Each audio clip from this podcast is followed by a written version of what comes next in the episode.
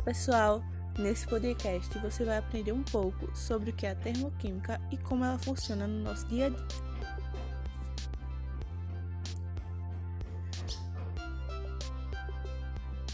Você pode estar pensando que é um assunto difícil, mas não é. É bem simples. A termoquímica é um ramo da química que estuda as reações e os processos da mudança de estados físicos e reações químicas, que envolvem a troca de energia na forma de calor.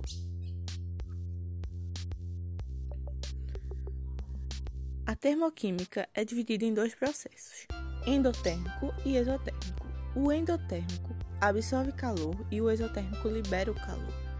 Um exemplo endotérmico é quando as roupas no varal secam. Ocorre uma vaporização e a mudança do estado líquido para o gasoso.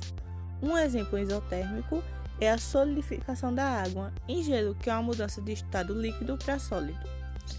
Existem também dois conceitos importantes da termoquímica que a entalpia H e a variação de entalpia ΔH, em que a entalpia se refere-se à quantidade de calor absorvido ou liberado no processo termoquímico, e a variação de entalpia é a diferença entre a entalpia dos produtos e a entalpia dos reagentes.